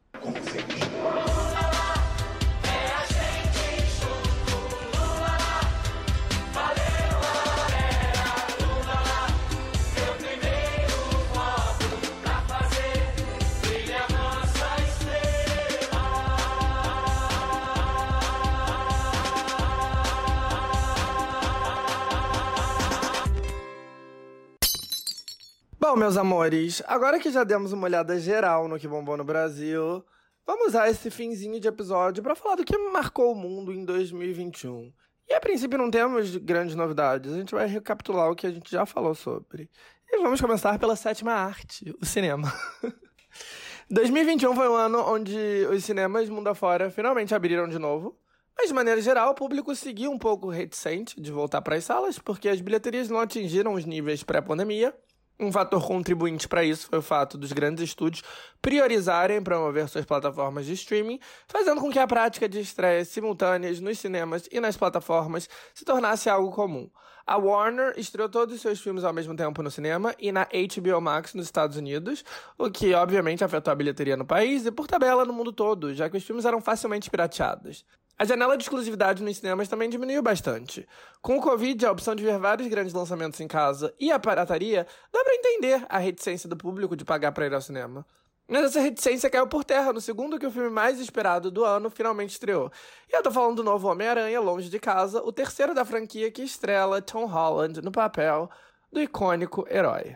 Os motivos do fenômeno eu já comentei extensamente por aqui, mas vamos resumir.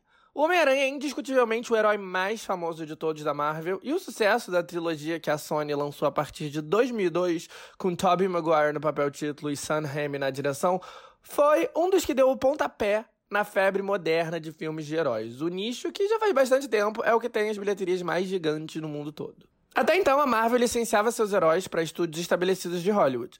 A Fox, por exemplo, detinha os direitos do X-Men, e a Sony, a do Homem-Aranha. Só que, depois de ver os estúdios lucrando tanta revelia deles, a companhia resolveu lançar o seu próprio estúdio. E o primeiro filme independente deles, O Homem de Ferro, com Robert Downey Jr., já foi um fenômeno bilionário. E apenas um ano depois da sua fundação, a Marvel Studios foi adquirido pela Disney por 4 bilhões de dólares, um valor até baixo em retrospecto. A grande sacada da Marvel Studios foi a criação de um multiverso, onde todos os filmes da companhia se interligam de alguma maneira, com cada filme influenciando direta ou indiretamente em todos os outros. Esse multiverso foi muito bem recebido e foi essa sacada que fez da Marvel a maior de todas no mundo do cinema, ofuscando de uma vez por todas a rival, a DC Comics, que pertence à Warner e que é dona, dentre outros, do Batman, da Mulher Maravilha e do Super-Homem. O universo cinematográfico da DC nunca conseguiu reproduzir o sucesso da Marvel, e apesar de algumas tentativas, eles nunca de fato conseguiram desenvolver o próprio multiverso integrado. Mas bom, a Marvel Studios e a Disney não podiam tirar vantagem do Homem-Aranha, apesar dele ser o maior herói da gigante do HQ. Porque os direitos cinematográficos do Homem-Aranha eram da Sony, e o multiverso da Marvel era da Marvel Studios, uma subsidiária da Disney. Antes de existir esse multiverso, a Sony já tinha adquirido os direitos do herói e lançado a trilogia completa que estrelava Tobey Maguire e Kirsten Dunst como seu amor Mary Jane. E depois que o multiverso já estava mais do que estabelecido, a Sony priorizou os seus próprios interesses comerciais e a rivalidade entre estúdios e manteve o Homem-Aranha como um herói totalmente isolado, confiando que ele solo podia se manter uma franquia separada que faria frente a todo o universo Marvel. Então, depois da conclusão da trilogia com Tobey Maguire em 2007, eles reiniciaram a propriedade em 2012, com Andrew Garfield no papel principal, e a até então namorada dele na vida real, Emma Stone, como interesse romântico. Mark Webb, conhecido pela comédia romântica independente 500 Dias com Ela, ficou responsável pela direção. O revival foi intitulado O Fantástico Homem-Aranha. E o Fantástico Homem-Aranha foi um sucesso. Óbvio, porque é o Homem-Aranha. Só que foi um sucesso que foi ofuscado pelos filmes do Marvel Studios, mesmo aqueles com heróis muito menos conhecidos. Enquanto os filmes da Marvel conseguiam, com alguma frequência, ultrapassar um bilhão de dólares em bilheteria global, o Fantástico Homem-Aranha ficou na casa dos 750 milhões. Um ótimo resultado, o suficiente para ser rentável, mas aquém das expectativas se tratando do calibre do herói. Quando o segundo filme com Garfield ficou ainda mais longe do 1 bilhão, encerrando sua trajetória nos 700 milhões, a Sony resolveu interromper essa franquia e começá-la de novo. Não porque tinha ido mal, porque ela não foi, mas porque eles sabiam que um herói como Homem-Aranha poderia e deveria ir bem mais longe, não ser ofuscado pelo Story Capitão Marvel da vida. Mas como fazer com que o Homem-Aranha atingisse o seu potencial máximo, afinal? Como fazer com que ele pudesse chegar no nível dos filmes do multiverso Marvel? A resposta era simples: integrando a esse multiverso. Então a Sony, a detentora dos direitos cinematográficos do Spider-Man, chegou a um acordo com a Disney e com a Marvel Studios e o novo reboot do clássico super-herói iria oficialmente popular o mesmo universo de todas as demais franquias da Marvel. O novo Spider-Man seria interpretado pelo jovem ator britânico Tom Holland. Zendaya seria o interesse romântico. Já Jacob Batalon faria o papel do melhor amigo dele, Ned. O diretor novato John Watts seria responsável pela nova encarnação da série. A introdução do Spider-Man no multiverso Marvel aconteceu no segundo filme do Capitão América, em 2016. No ano seguinte, o primeiro filme da nova saga, Homecoming, ou De Volta para Casa no Brasil, fez sua estreia. O começo foi animador, com o primeiro filme já chegando a 880 milhões de dólares em bilheteria, mais do que qualquer filme da série anterior. Em 2018 e 2019, o Homem-Aranha do Tom Holland apareceu no terceiro e quarto Os Vingadores, a principal franquia da Marvel Studios que junta todos os principais heróis da companhia. Poucos meses depois da sua segunda aparição no filme, que se tornaria uma das maiores bilheterias de todos os tempos, mais um filme solo dele, Far From Home, ou Longe de Casa, foi lançado globalmente, finalmente ultrapassando a barreira de um bilhão de dólares. Além de ser parte do multiverso Marvel, a grande sacada desse novo reboot do Homem-Aranha foi o clima mais leve e cômico do filme. Uma pegada, no bom sentido, meio sessão da tarde, que o diferenciava das versões anteriores, que eram mais dramáticas e mais dark. A rejuvenização da franquia incluiu ter um ator claramente mais novo no papel título. Apesar do Homem-Aranha ser um adolescente na high school em todas as versões, Toby e Andrew tinham 27 e 28 anos, respectivamente, quando assumiram o papel. Já Tom Holland tinha apenas 21 anos, quando Homecoming chegou aos cinemas. E bom, obviamente todas essas mudanças agradaram o público. Tanto o carisma de Tom Holland quanto de Zendaya contribuíram bastante para os excelentes resultados. Quando, em meados do ano passado, os dois finalmente assumiram a relação na vida real, o burburinho só aumentou. O terceiro filme, No Way Home, ou Sem Volta para Casa, era altamente esperado por ser a conclusão da trilogia. Não da série como um todo, porque Holland assinou um contrato de seis filmes, mas sim do período que cobria a vida na high school do herói, que é né, o período mais famoso da vida do Homem-Aranha. E o motivo pelo qual tanta gente estava enlouquecida pelo lançamento do, do filme eram os boatos que o Sem Volta para Casa seria um encontro entre dois multiversos, o da Marvel e o multiverso do próprio Homem-Aranha, com tanto Tobey Maguire quanto Andrew Garfield repetindo o papel e interagindo com Holland. Boatos que, depois de dois anos sendo negado pelos envolvidos, se confirmou como verdadeiro na noite de estreia. Resumo da ópera: mais de um bilhão de dólares arrecadados em todo o mundo em apenas duas semanas. Incontáveis recordes de bilheteria quebrados. No Brasil, com mais de 15 milhões de ingressos vendidos, é o maior sucesso de público da história. Em bilheteria está, até o momento, em segundo lugar, atrás do último Vingadores. Sem ajuste de inflação, No Way Home é a terceira maior bilheteria da história a nível global. Aliás, um parêntese. Homem-Aranha é uma mina de ouro tão gigantesca pra Sony que, em paralelo com o terceiro reboot da saga em carne e osso, o estúdio ainda lançou, em 2019, um longa animado do herói. Homem-Aranha no Aranha Verso, que foi um sucesso de público e de crítica, ganhando o Oscar de melhor animação. O Aranha Verso animado ainda deve dar origem a pelo menos mais dois filmes. Mas voltando a No Way Home.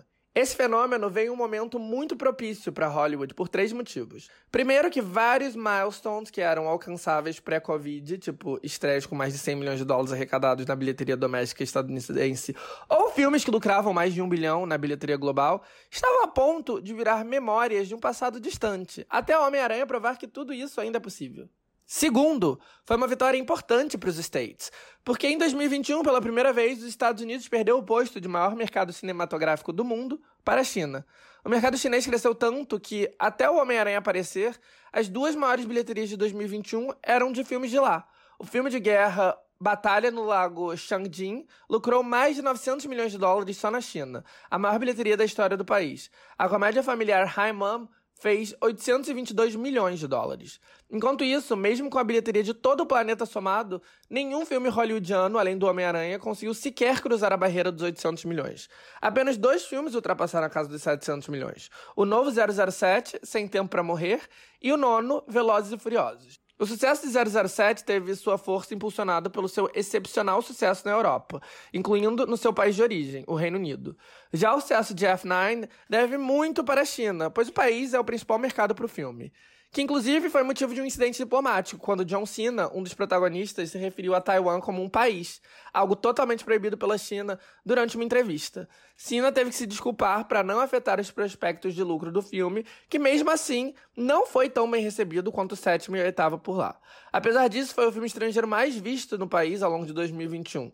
Não na mesma proporção, mas o novo filme do James Bond também se beneficiou de ter estreado no mercado chinês, algo que está cada vez mais raro para filmes hollywoodianos. Porque assim, à medida que a importância da China como mercado cinematográfico cresce, mais o governo do país investe no cinema local e bloqueia o lançamento de filmes hollywoodianos. E quem se ferrou muito com isso foi exatamente a Marvel e a Disney, porque até recentemente a China era o maior mercado internacional para os filmes dos heróis. Último, Os Vingadores sendo a maior bilheteria para um filme estrangeiro lá.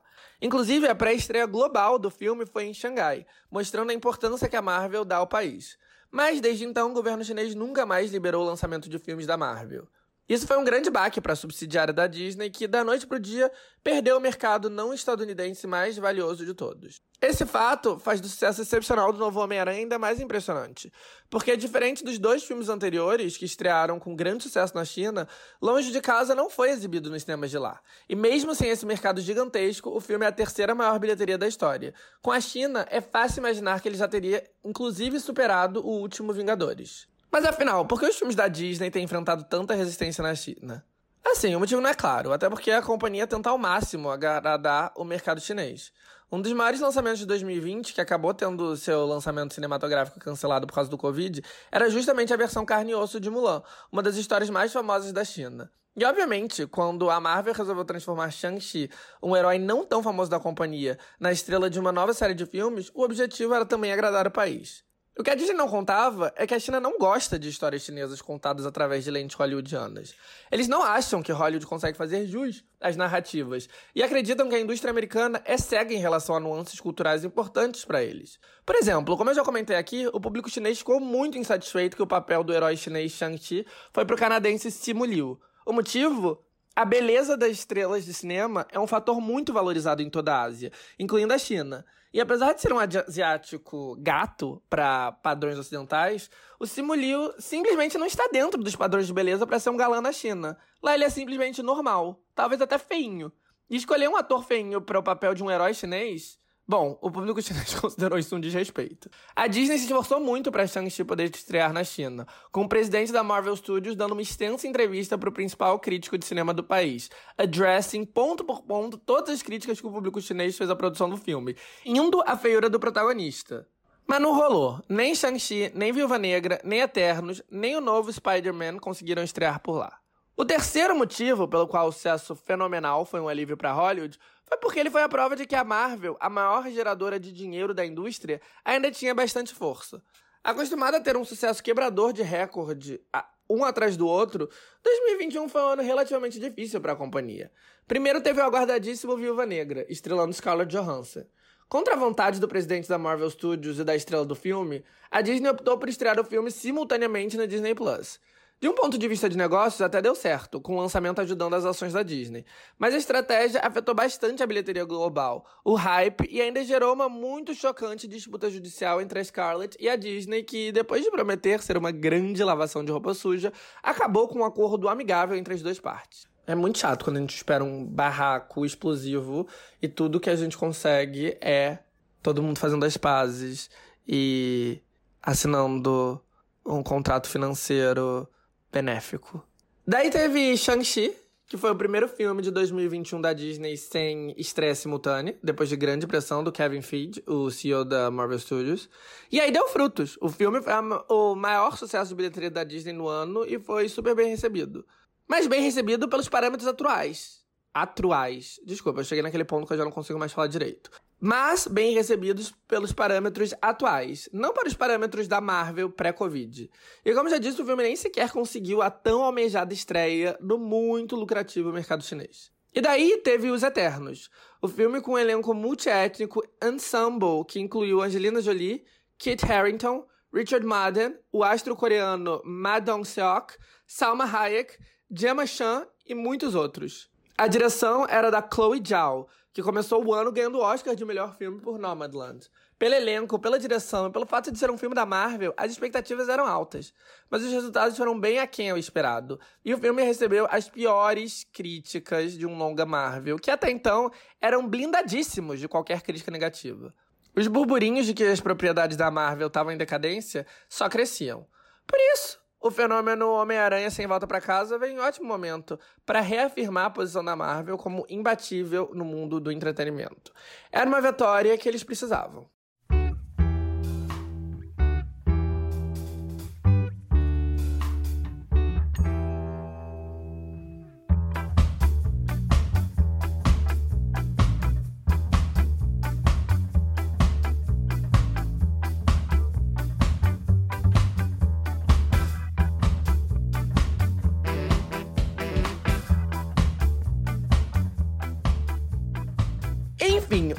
Homem-Aranha foi o único sucesso excepcional de 2021.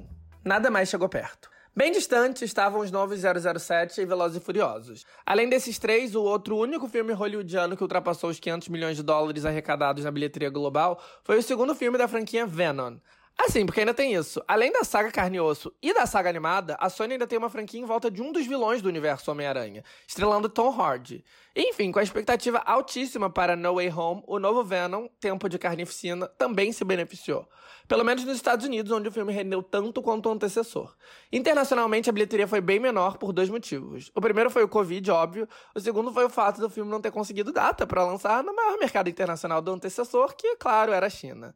Mas bom, mesmo assim foi um dos sucessos mais notáveis do ano. Sendo assim, dentre os grandes estúdios, somente a Sony, que controla o universo Homem-Aranha, e a Universal, de Velozes e Furiosos, tiveram um filme que renderam mais de 500 milhões, além da MGM do 007, que foi adquirida pela Amazon. E como eu já mencionei diversas vezes aqui, inclusive hoje mesmo, os próprios grandes estúdios tiveram um papel ativo na diminuição de renda de seus filmes na bilheteria tradicional.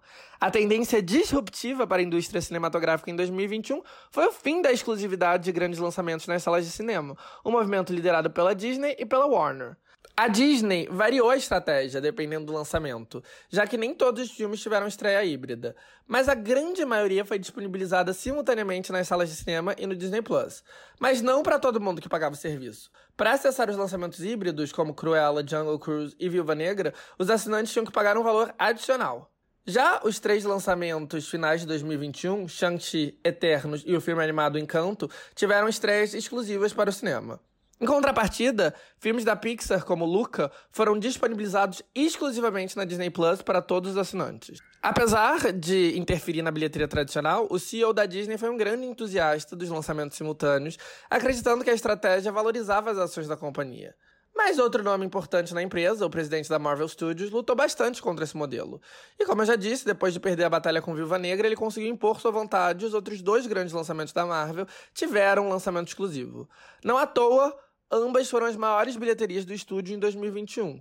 Shang-Chi rendeu 432 milhões de dólares na bilheteria global, seguido pelos Eternals com 401 milhões. Outro lançamento exclusivo foi a comédia gamer Free Guy, estrelando Ryan Reynolds e originalmente desenvolvido pela Fox, antes da aquisição de todo o catálogo de entretenimento do estúdio pela Disney.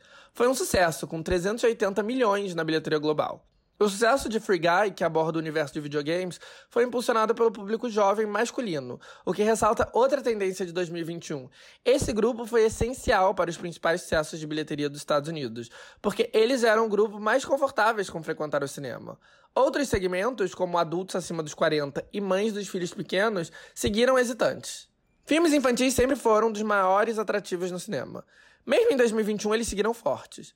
Mas com as famílias com medo de voltarem às salas, o rendimento deles, apesar de seguir sendo grande, foi altamente prejudicado. Só que esse receio tinha um lado bom. Em streaming, filmes infantis são consumidos num volume infinitamente maior do que qualquer outro tipo de filme. Filmes infantis são tão fortes que a lista de filmes mais a... consumidos ano passado via streaming nos Estados Unidos não foi dominada pela Netflix, e sim quase toda pelos filmes da Disney Plus. Então, apesar de não estarem rendendo tanto na bilheteria tradicional, eles eram valiosíssimos para promover as plataformas de streaming dos estúdios. Então, apesar de nem a Paramount nem a Universal terem embarcado no lançamento híbrido de maneira tão entusiasmada quanto a Warner e a Disney, os dois estúdios abriram exceções quando o assunto era lançar os seus principais filmes familiares de 2021. Assim, o filme do fenômeno pré-escolar Patrulha Animal e Clifford, o gigante Cachorro Vermelho estrearam no cinema e no Paramount Plus no mesmo dia. O mesmo aconteceu com o Poderoso Chefinho 2, na Peacock, da Universal. Nesse caso, os estúdios souberam aproveitar a oportunidade. Agora, um segmento que realmente foi muito afetado pelo Covid, mais do que os filmes infantis, foi o de filmes para adultos. Ou seja, filmes que, diferente de filmes de terror ou de heróis, não têm apelo tão claro para o público jovem. Esse segmento realmente foi afetado de uma maneira inédita e não teve desempenho em plataforma de streaming que diminuísse o estrago. Todo filme adulto lançado em 2021 fracassou, com exceção de Casa Gucci, estrelando Lady Gaga. Mas, voltando para os lançamentos simultâneos da Disney, dentre eles o que teve melhor desempenho na bilheteria tradicional foi Viúva Negra, com 380 milhões de dólares arrecadados globalmente, Atrás, Cruella, que trazia Emma Stone na pele do personagem icônico e que rendeu 234 milhões. O filme já tem sequência confirmada. Outro filme Disney, The Jungle Cruise, baseado em uma atração do parque temático da companhia e estrelando Dwayne The Rock Johnson e Emily Blunt, rendeu 220 milhões e também já teve continuação confirmada. Já a Warner foi bem mais radical que a Disney. Absolutamente toda a sua grade de lançamento de 2021 teve estreia simultânea e gratuita para todos os assinantes da HBO Max dos Estados Unidos. E claro, isso interferiu diretamente na bilheteria dos filmes no mundo todo. Até porque, apesar do lançamento simultâneo ser só nos Estados Unidos, eles estarem disponíveis lá facilitava a pirataria no mundo todo. Então, em resumo, a Warner sacrificou a bilheteria de toda a sua grade de 2021 com o intuito de promover a HBO Max nos States. Dentre os grandes lançamentos da Warner no ano passado estavam um reboot de The Suicide Squad, filme que reúne vilões da DC Comics, o novo Space Jam, com o astro do basquete LeBron James, junto com os Looney Tunes, e o quarto filme do Matrix. Mas a aposta mais ousada do estúdio no último ano foi Duna, que estrelava Timothée Chalamet como parte de um elenco que incluía Zendaya, Rebecca Ferguson e Javier Bardem. É a adaptação de um dos livros de ficção científica mais famosos de todos os tempos e que, ainda por cima, nunca tinha sido adaptado com sucesso para a telona. O novo filme foi dirigido pelo canadense Denis Villeneuve. Quando a Warner anunciou o plano de lançamentos simultâneos, um dos maiores pontos de polêmica foi precisamente Duna. Para começar, o filme custou caríssimo para produzir e era o começo de uma franquia. Existia o medo de que o lançamento simultâneo acabasse com o hype e já enterrasse o que deveria ser uma série de filmes logo de cara, logo no primeiro. Segundo que o filme foi desenvolvido para ser visto na telona, com efeitos especiais e cinematografia extravagantes. E terceiro que a Warner co-produziu o filme junto com outro estúdio, a Legendary, que nem sequer deu permissão para um lançamento no streaming. Então houve protesto do diretor, do elenco e ameaças de processo da Legendary. Mas no fim tudo se assentou e apesar do streaming ter interferido sim no seu rendimento, ele chegou perto dos 400 milhões de dólares arrecadados no mundo e teve continuação confirmada, sendo um dos maiores sucessos da Warner em 2021. Mas não o maior. O maior foi Godzilla vs King Kong, o único que de fato ultrapassou a barreira dos 400 milhões para o estúdio, impulsionado, claro, pelo sucesso na China. Dentre todos os principais estúdios, a Sony é a única que não optou por lançar o seu próprio serviço de streaming. A Disney tem o Disney Plus, além de controlar o Hulu nos Estados Unidos e o Star na América Latina. A Warner tem a HBO Max, a Universal tem o Peacock e a Paramount tem a Paramount Plus. Como eu já disse, com poucas exceções, nem a Universal nem a Paramount investiram em estreias simultâneas. Enquanto o maior sucesso da Universal, o novo Velozes e Furiosos, foi um dos quatro filmes que ultrapassou os 500 milhões de dólares, nenhum filme da Paramount chegou perto disso. A maior bilheteria deles foi a aguardada sequência do filme de suspense Um Lugar Silencioso, que chegou perto dos 300 milhões. Já sabendo que a situação do público não se normalizaria em 2021, o estúdio postergou seu principal lançamento para 2022, na esperança de dias melhores. O filme em questão é a sequência de Top Gun, o icônico filme da década de 80 que estrela Tom Cruise. A chegada dele está prevista para maio. Com quase todos os estúdios lançando suas plataformas digitais para competir com a Netflix, a guerra de streaming pegou fogo em 2021. Mas nem tudo foi rivalidade, até porque certos estúdios viram na parceria a oportunidade de ganhar mais dinheiro. Por exemplo, a Paramount, que vendeu por centenas de milhões duas das suas apostas para 2021 para o Amazon Prime Video. A sequência do clássico da década de 80, Um Príncipe em Nova York, com Ed Murphy, e o filme de ação A Guerra do Amanhã, com Chris Evans. Eles também venderam algumas séries do canal infantil Nickelodeon, que é parte do conglomerado Paramount Viacom, para a Netflix. A esperteza é que eles só liberaram as primeiras temporadas dessas séries. Quem quiser assisti-las na íntegra tem que ir pro Paramount Plus. Ou seja, eles estão usando a popularidade da Netflix para tentar ampliar o alcance das suas próprias séries e, com base nisso, atrair assinantes para o próprio serviço. Mas bom, como em toda guerra, a guerra de streaming tem seus vencedores e seus perdedores. A grande perdedora foi o serviço da Universal, Peacock, que tem esse nome por causa do logotipo do canal aberto do grupo, a NBC, que representa um pavão. Apesar da Universal ser um dos estúdios mais bem-sucedidos de todos, o serviço dele está penando para ganhar relevância, e nenhuma das tentativas deles de acontecer deu certo, mesmo com eles se beneficiando temporariamente da exibição das Olimpíadas, que pertence ao canal do grupo e, como sempre, foi líder de audiência no verão. O fato é que o que está afetando a Peacock é que ele tem uma estratégia meio difusa e que está bem longe de realmente tirar proveito das principais propriedades da companhia, parecendo mais ser uma extensão do canal de TV aberta do grupo, ao invés de representar toda a força do conglomerado Universal. Prova disso é o fato de que eles são o único serviço grande que segue sendo exclusivo para os Estados Unidos. Ao longo de 2021, tanto a HBO Max quanto a Paramount Plus chegaram na América Latina e na Escandinávia. A Max ainda está na Espanha, enquanto a Paramount está na Austrália. E a Netflix, o Amazon Prime Video e a Apple TV Plus são globais, assim como a Disney Plus, que em 2021 quase que finalizou sua expansão por todos os continentes. E bom, falando em serviços de streaming, vamos para o próximo tema: as séries de TV. E nesse quesito, uma surpresa. A maior série do mundo em 2021 não veio dos Estados Unidos, mas sim da Coreia do Sul.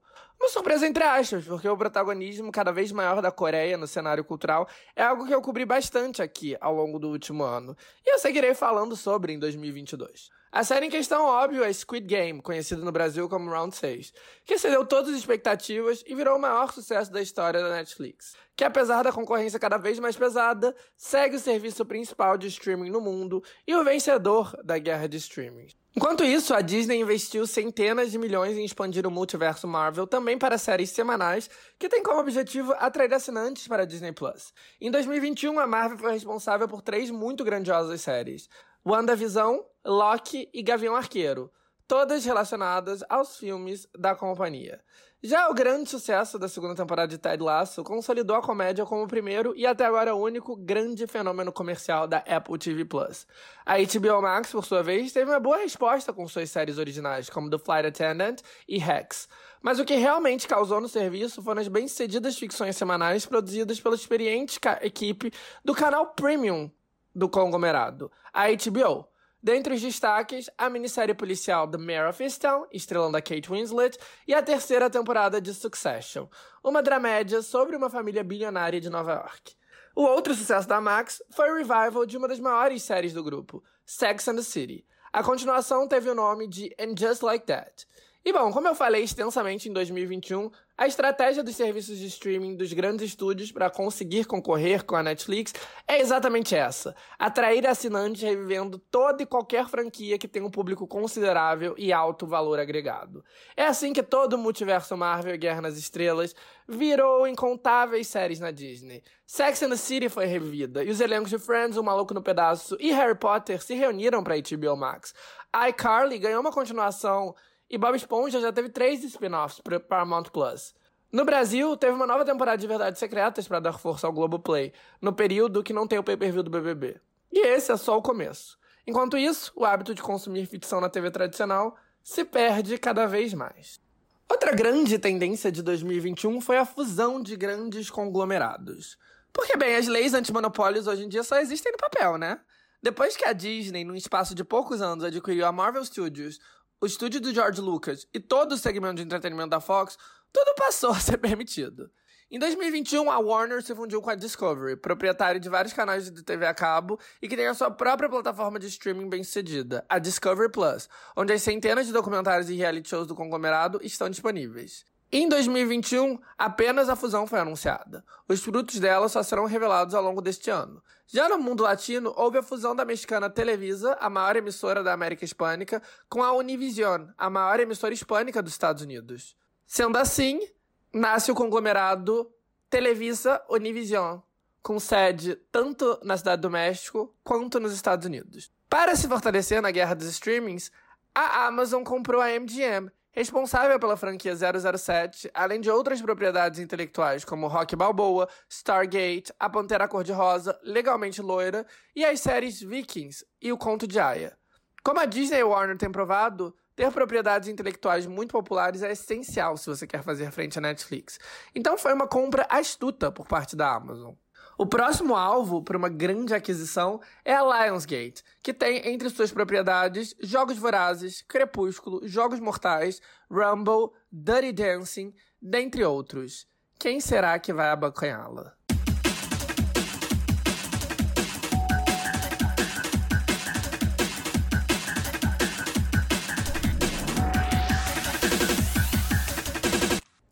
Então, meu povo, é isso que temos para hoje.